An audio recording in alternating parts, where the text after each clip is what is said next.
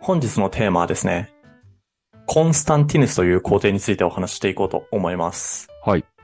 なんでこの人有名かで言うと、ビラノ直令を始めたりだったりで、キリスト教の普及に非常に貢献した皇帝で有名なんですね。うん。で、このコンスタンティヌスという皇帝について、今日はざっくり、まあ、このコンスタンティヌスが帝位についてどんな政策をしていったのかっていうところをまあ分けてお話ししていこうかなというふうに思ってます。はい。じゃあ早速、まあ、コンスタンティヌス皇帝なので当然皇帝に即位するまでの過程があるわけだよね。うん。で、この皇帝に即位するまでの過程のところが非常にこのコンスタンティヌスがなんでキリスト教を普及したのかっていうところに非常に関わってくるので、そこら辺からちゃんと見ていきたいなというふうに思います。で、このコンスタンティヌスが皇帝に即位した時期っていうのが、まあ第二次四等制っていう風に言われる、皇帝が4人いて、で、それぞれの4人の皇帝が、ローマ帝国の自分担当の領土を持って、統治防衛しているっていう、なんかよくわかんない時期だったんだよね。うん。で、このコンスタンティヌスが皇帝に即位するきっかけっていうところは、父親が軍の総司令官を務めていたところまで遡るんだけれども、このお父さんが最終的に皇帝になって、その後を継ぐ形で、このコンスタンティヌスがね、皇帝になるっていう流れなんだけれども、まずコンスタンティヌス自身が18歳から30歳までの期間を、このディオクレティアヌスっていう、まあ、前回やった、非常に優秀なんだけれども、末路が悲惨みたいな皇帝の下で、軍務を経験していたという武将でして、はいはこの軍務を経験している段階で非常に優秀な司令官であるっていうことが、もうすでに実績として明らかだったらしい。い。うん。実際にこのコンスタンティヌスに率いられていた兵士だったりからの評判を引用させてもらうと、率いられて戦う兵士の間でも、若き武将の成果は上がる一方になる。しかもこの弱小は、竹高く美丈部という肉体的にもリーダーの資格を備えていたのであるというふうに評価されていて、非常に優秀な兵士だし、司令官でもあったらしいですね、コンスタンティヌスは。おーはいはで、最高司令官であった、このコンスタンティヌスのお父さんですね。い。うん。あの、ディオクレティアヌスの引退後、この四等星を発発案した人物であるディオクレティアヌスの引退後に、第二次四等星の皇帝として選ばれると。はいはで、選ばれた直後なんだけれども、この皇帝、父親のお父さん皇帝がね、急死しちゃうんだよね。い。うん。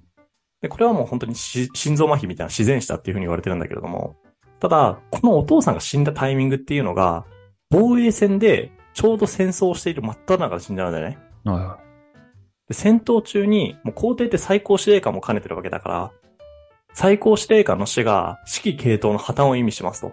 うん。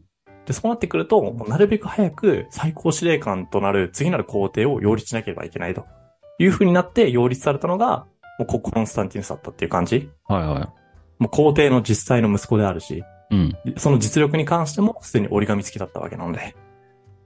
で、こういう経路でコンスタンティヌスは皇帝の座につきましたと。で、このコンスタンティヌスが実際に皇帝の座についたタイミングが、まあ、繰り返しになるけれども、第二次四等制の時代だったんだよね。うん。で、皇帝が一人いなくなって、すぐさまコンスタンティヌスがその座についたから、四等制は維持されたかに見えたじゃん。そうだね。ちゃんと皇帝4人いるわけだ。うん。ただ、この第二次四等制も3ヶ月も経たないで破綻するんだよ。ああ、だいぶ早いね。で、何がきっかけで破綻するかで言うと、コンスタンティヌスが皇帝の座についたことを快く思わない人物がいたんだよ。おー。でそれが誰かで言うと、初代四等星。うん。なんで、コンスタンティヌスのお父さんの一個前の四等星の皇帝だった人物の息子であるマクセンティウスという人物ね。はいはいはい。でこの人は、初代皇帝、初代四等星の皇帝の息子になるから、もう血統は俺の方が上だろうと。間違いない。コンスタンティヌスの母親が庶民の出だったんだって。うん。なので、俺の方が家柄的にもいいだろうと。ああ、はい。なのにしれっと帝位についたコンスタンティヌスが許せない。みたいな心情になっちゃうんだよね。ああ、まあまあ確かに分からなくはないよね。いやわかんなくはないけど、それで国家の大事を起こすのやとは思ったけどね。うん。まあそこら辺の価値観ちょっと俺たちには想像できないけいどや。そうだね。で、このマクセンティウス最終的には、父親、自分の父親なので、初代四等制の時の皇帝も引きずり込んで、皇帝を自称し始めるんだよ。おー、厄介なことすんな。これで皇帝が6人いるっていう狂乱の時代になってしまうんですよ。ええー。でこれが内乱のきっかけになるんだよね。うんうんうん。で最初は、もう勝手に自称している皇帝であるマクセンティウスを討伐するということで、もう正当な4皇帝の目的は一致していたと。うん、そうだよね。ただこの全皇帝も含めたマクセンティウス派が結構な強敵で、うんこの正当な四皇帝が、一人二人と死んでいっちゃうんだよね。あ、そうなんだ。なんなんで普通に強いこいつ。で一方でコンスタンティヌスもさすがに武将として優秀なだけあるので、あの初代四等制の皇帝を討ち取ることに成功するんですよ。はいはで結局、皇帝を受賞し始めたマクセンティウスを破ったのもコンスタンティヌスで、い。おうで、この戦闘ね、結構有名だから名前だけ出しておくと、ミミルビウス橋の戦闘として結構有名な戦いになる。うん。で、これで内乱は収まったんだけれども、四等制に戻ることはなくて、ええ。で、この内乱も、もう性質がね、マクセンティウスっていう公敵を倒すためのものじゃなくて、唯一の皇帝を決めるための権力闘争にその性質を変化させちゃったんだよね。あーいつの間にか。で、その結果、もう最後の皇帝とコンスタンティヌスで戦うことになって、で、唯一の最高権力者につの座についたのがコンスタンティヌスだと。うんうん。で、これで内乱は終わったと。はでこれで権力を盤石にした後の、コンスタンティヌスの実績みたいなところをね、こっからが今日のメインディッシュなんだけれども、見ていこうかなというふうに思います。い。あ、じゃあ、ここでもう四等政治は、完全崩壊したわけね。もう完全に崩壊して、ただ一人の皇帝、コンスタンティヌスが、に統治されるローマにになってますね。はいはなんで、ちょっと戻った感があるよね、ディオクレティアヌス以前に。い。そうだね。まあただ、このね、ディオクレティアヌス以前に戻った感はあるはあるんだけれども、こっから先のコンスタンティヌスのの行動はね、ディオクレティアヌスが行った、絶対君主制をより強化するっていう行動に出ますね。まず、コンスタンティヌスの実績を一言で表現するんだったら、ローマ帝国のキリスト教国家への肝骨脱退なんですよ。反骨脱退ってどういう意味ですかあの、本質を変えるみたいな意味。うーん。まあ、ちょっと辞書でググってくれ。はい。なんかその性質を、まあ、構造改革みたいな感じかな。うんうん意味的には。で、これまでのローマの国政の流れっていうところを表現していくと、元々のローマっていうのは、先に国家ありきで、次に皇帝と元老院と市民みたいな感じで、もう国家を良くしていくっていうのが共通の目的としてあって、そのための機関として皇帝と元老院と市民があるみたいな感じだったんだよね。うん。で、それがディオクレティアヌス以降は、先に皇帝ありきで、次に国家があるという順番に変わってしまう。はなので皇帝が最優先であると。で、コンスタンティヌス以降がどうなるかで言うと、先に神がありと。い。おう。で、次に皇帝がありと。で、最後に国家があるっていう順番に変わっていっちゃうんだよ。うん。じゃあなんでコンスタンティヌスは先に神がありっていうキリスト教国家へ構造改革を実践していったのかと。はこれはね、キリスト教を信仰してる人に言ったら、正直怒られるんじゃないかとビクビクしながら言うんだけれども、うんこれね、支配のための道具として最適だと判断したからと思いますね。い。あで、当時のローマが直面していた課題っていうところを改めて共有させてもらうと、もう最大の問題は、もう政局が不安定だということに尽きると思うんですよ。ー。うん。コモデュス以降、短命政権や内乱が相次ぎまくっていて、もう国境の防衛はボロボロだし、治安もボロボロだしと。うんもう内外ともに、パクスロマーナ。なんで、ローマによる平和はもう見る影もなしという状態状態に変わってしまっていたと。うん、確かに。ただ、コンスタンティヌス以前に、一時的にせよ政局を安定させて、国境の防衛力を回復させた人物がいたよね。いたね。で、ディオクレティアヌスですよ。はい。ちなみに、ディオクレティアヌスはね、治安の回復を目的にした政策も行っていて、これも実は成功してるんですよ。おー、すごいねな。んでやっぱね、この人すごい人なんだよねう。ん。で、じゃあディオクレティアヌスの政局がなぜ安定したかで言うと、絶対君主制を採用することによって、皇帝の権力をぶち上げて、皇帝の言うことは絶対という状態にしたからであると。おー、はいはで、なぜ皇帝の権力が絶対だと、不信任、要は殺害されないかで言うと、皇帝の権力だったりとか、皇帝が言うことが絶対なんだったら、それに逆らうって基本的に言語道断なんだよね。い。そうだね。それを、まあね、皇帝と対等な立場がいないわけだから、そんな絶対的な存在である皇帝に対して、まあ暗殺を企てたりとか、そういうことは言語道断っていうロジックだったんだけれども、うん。ただディオクレティアヌスがこうやって実現した絶対君主制は、皇帝がなんでそんなに絶対的な権力を持ってるんですかっていう問いには答えられないんだよね。あー、確かに。うん。ディオクレティアヌスが、いや、俺はすげえって一言で言っちゃってるだけなんだよ。そうだね。なんか、服装変えたりとか、そうそうそう。なんかあんま話さないとか、なんかそういう感じでブランディングしてただけだもんね。あ、そう。い本当言っちゃえばブランディングしただけなんだよね。うん。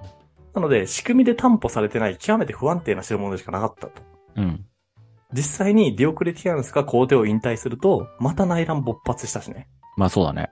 なので、ディオクレティアヌスが行った絶対君主制っていうのは、ディオクレティアヌスだからできた極めて俗人的な対処でしかなかったのであると。